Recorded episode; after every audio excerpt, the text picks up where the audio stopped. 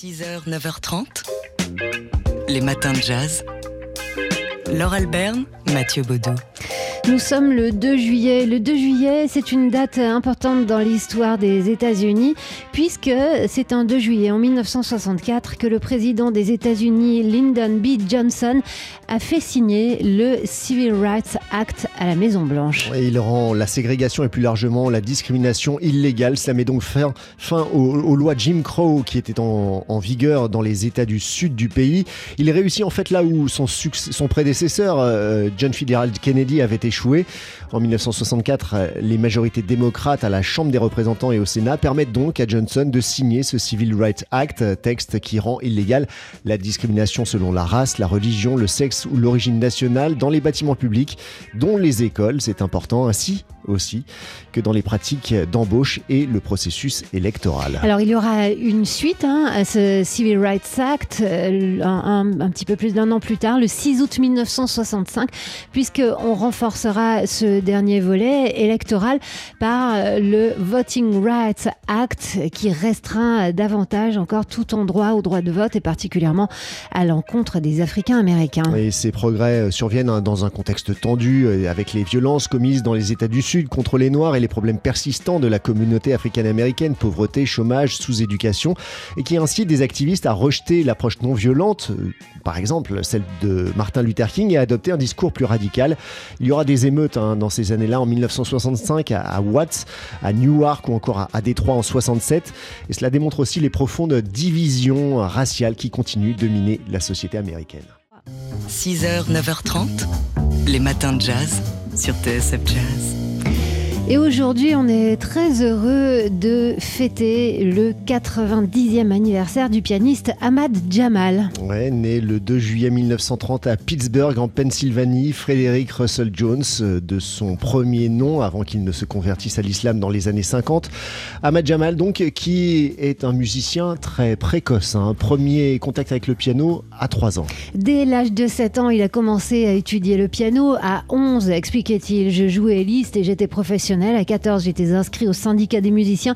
Et à 17 ans, je commençais à faire des tournées. J'aurais voulu étudier à l'Académie de Juilliard, mais il fallait que je gagne ma vie. Euh, Ahmad Jamal, qui vient donc à l'origine du classique, et ça s'entend parfois, mais euh, c'est pas seulement ça qui s'entend. On l'écoute ici. Piano. Vous savez, je suis au piano depuis l'âge de 3 ans, cela fait 85 ans et plus. En grandissant, je travaillais pour des orchestres. À 10-11 ans, je suis parti de chez moi avec un orchestre, celui de George Hudson. De cet orchestre sont sortis Clark Terry, moi-même, Ernie Wilkins, le compositeur. Le monde semble l'avoir oublié, mais je viens de l'orchestre. Je suis parti de chez moi grâce à l'orchestre, donc je pense orchestralement. La musique orchestrale au piano, donc d'Ahmad Jamal, euh, qu'on explore euh, largement hein, à, à Jazz. Vous pouvez aller voir sur notre euh, site. Il y a des podcasts euh, qu'on a laissés pour vous pour célébrer les 90 ans du pianiste. Euh, un Daily Express qui, avec une, grande interview qui nous avait accordé, c'était en septembre 2019, à la rentrée dernière. Vous pouvez l'entendre en entier. Hein. C'était une belle interview dans laquelle le pianiste revenait sur sa carrière et sur son dernier album. C'est Balade, ouais, dernier album sorti l'an dernier. Voilà, dont il avait joué le répertoire il y a un an, quasiment jour Bonjour, c'était le 3 juillet à la Fondation Louis Vuitton. On y était, on vous avait retransmis ce concert en direct et vous pouvez aussi l'entendre dans nos podcasts. Et puis il y a un 59 rue des Archives qui lui est également euh, consacré ce soir sur TSF Jazz dans votre radio. Un jazz live spécial a été concocté avec amour par Sébastien Dovian. Happy birthday Ahmad Jamal. Les matins de jazz. Qu'on écoute évidemment ici avec Should I.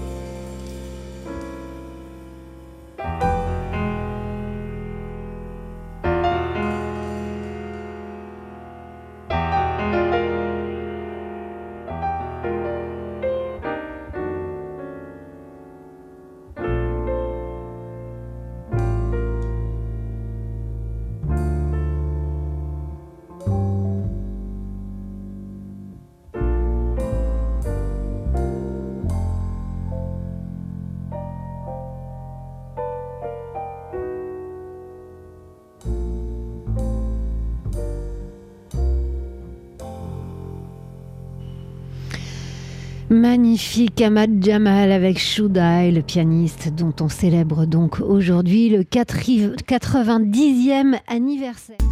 6h, 9h30, les matins de jazz. Laure Alberne, Mathieu Baudou.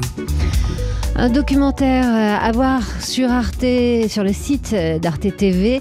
Il s'intitule, et il porte bien son titre, comme ça on sait tout, Le jazz, une arme secrète. Et oui, il revient sur cette histoire des jazz ambassadors euh, pendant la, guerre froide.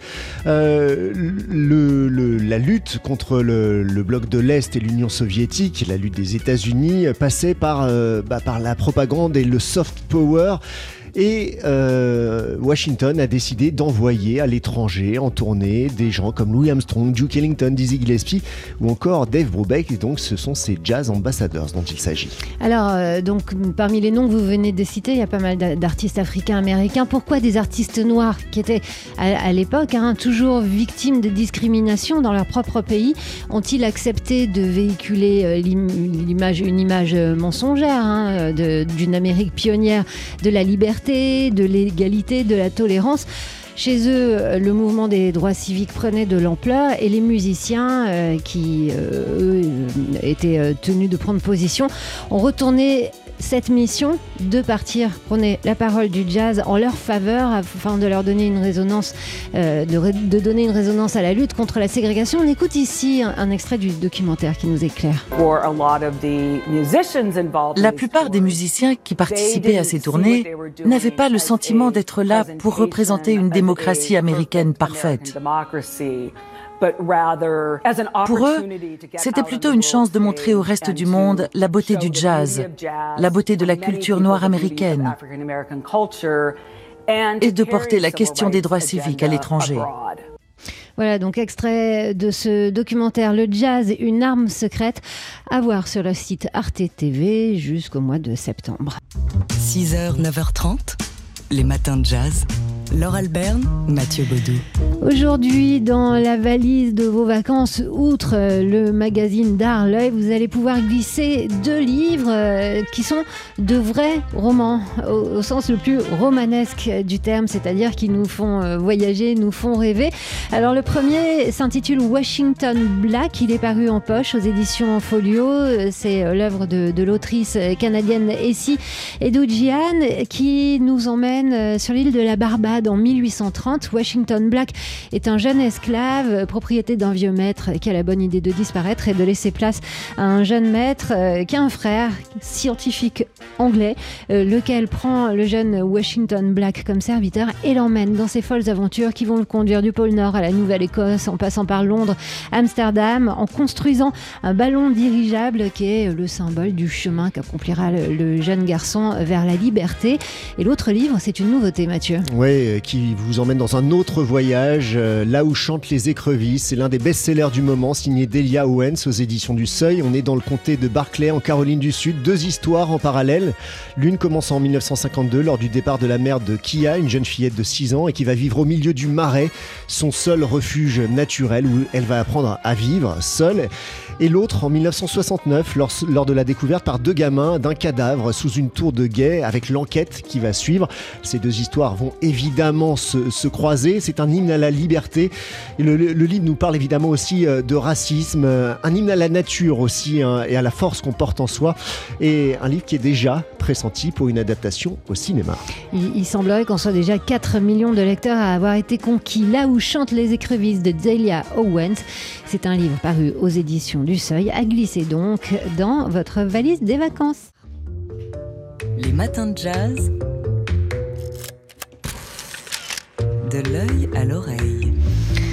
Comme tous les jeudis matins de la saison qui s'achève, nous retrouvons Fabien Simode, rédacteur en chef du magazine d'Art L'œil. Et Fabien, enfin, il était temps, vous répondez à cette question qui nous titille tous. À quoi servent les musées? Apparemment, ils ne servent plus seulement à conserver. Non, depuis quelques années, le musée devient de plus en plus un outil de contextualisation des œuvres dans leur époque. Ce n'est pas parce qu'il s'agit d'art qu'un tableau, une sculpture ou une image n'a pas besoin d'explication.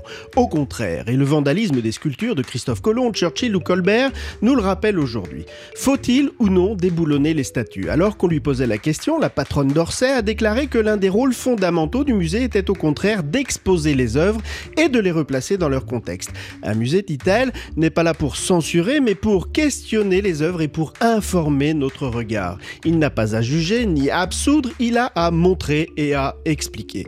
Certes, pourtant il est clair que le musée subit de plus en plus de pression venue de l'extérieur. Un juste retour des choses, me direz-vous, alors à partir du moment où le musée s'ouvre de plus en plus grand à la société, il est normal que euh, celui-ci s'expose à son regard. Et donc c'est ce qui explique la programmation d'expositions avec des sujets de société comme celui qu'on a pu voir euh, au, au musée d'Orsay en 2019, l'exposition Modèle Noir. Oui, cette exposition revenait sur la représentation des hommes et des femmes noires dans la peinture au 19e siècle et elle était devenue nécessaire, comme le sera la prochaine d'Orsay à l'automne, intitulée Les origines du monde, l'invention de la nature au siècle de Darwin, donc sur la notion de race au 19e siècle. Contextualiser, comprendre notre histoire et notre actualité, nous en avons plus que jamais besoin. C'est l'ambition d'un livre d'art dont la sortie a été reportée à cause du Covid au mois d'octobre chez Cercle d'Art. Son titre Quand les civilisateurs croquaient les indigènes, croquer étant à entendre dans le double sens de dévorer et de dessiner. Son auteur, Alain Ruscio, s'attache à comprendre comment la colonisation a engendré des images visant à mieux dominer les peuples opprimés. Ce sont les gravures, les bandes dessinées et les publicités montrant des colons apportant l'éducation à des noirs anthropophages et à grosses lèvres.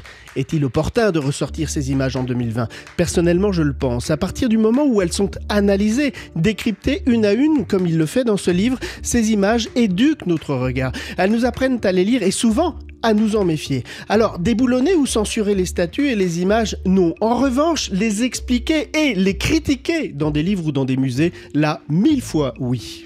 Un cri du cœur de Fabien Simode, rédacteur en chef de l'excellent magazine d'art L'œil, a glissé bien sûr dans la valise des vacances. Les matins de jazz. De l'œil à l'oreille. Et avec vous, Fabien Simode, rédacteur en chef du magazine d'art L'œil, on prend quelques nouvelles, comme chaque jeudi matin, du monde des arts. Et du patrimoine. Stéphane Bern a lancé mardi la saison 3 de la mission Patrimoine en annonçant la liste des 18 monuments à sauvegarder cette année. L'occasion pour l'animateur de rappeler que la mission Bern avait rapporté en deux ans 47 millions d'euros pour la restauration d'édifices en péril. Un montant obtenu grâce à la Française des Jeux, qui organise un super loto du patrimoine et édite des tickets de 15 euros à gratter dont les bénéfices vont donc à ces monuments. La prochaine opération de la FDJ sera d'ailleurs lancée le 31 août prochain avec pour nouveauté non plus un seul tirage du loto mais cinq euh, qui, euh, on l'espère, augmenteront d'autant les gains. Et l'animateur euh, ami de la reine d'Angleterre en a profité pour lancer un appel aux Français. Et oui, cet été visiter le patrimoine en France. Il relaie pour cela une initiative du collectif Patrimoine 2.0 qui a lancé le hashtag Cet été je visite la France. Si le patrimoine est par définition toujours en danger, il est encore plus cette année où la pandémie de Covid-19 le fragilise dans son économie d'abord puisque les touristes américains ou chinois qui ne visiteront pas cet été le Mont Saint-Michel ou les châteaux de la Loire ne participeront pas à les faire vivre dans son écosystème, enfin, puisque le confinement a interrompu les chantiers de restauration en France, le plus célèbre étant celui de Notre-Dame, et donc a fragilisé les entreprises et les artisans spécialisés dans l'entretien du patrimoine. Alors c'est pourquoi Stéphane Bern, que vous avez interviewé dans le prochain numéro du magazine L'œil, euh, parle de gestes civiques. Et oui, et dans cette euh, interview euh, qui sortira cette, cette, la, la, semaine prochaine, mercredi prochain, c'est un véritable appel euh, de, du cœur euh, du, de, de et que nous avons relayé en faisant un numéro 100% art et patrimoine dans lequel nous dressons un bilan d'état, un bilan de santé de l'état du patrimoine, alors qu'il soit civil, religieux, euh, national ou de proximité. Et nous l'avons accompagné avec une sélection de monuments à visiter, une sélection, une, une sélection également de musées à aller voir avec des chefs-d'œuvre, des expositions. Bref, 100% un été culturel, patrimoine, vraiment de quoi vous occuper. Donc on a bien compris qu'on ne partirait pas en vacances sans glisser ce numéro d'été de l'œil dans notre valise. Fabien, passez un excellent été. On vous retrouve euh, tout Bon- frais. Bon été, Et tout Mathieu. dispo à la rentrée prochaine. Laure Euh, Bon Bonnes été. vacances. Il est 8h48 sur TSF Jazz.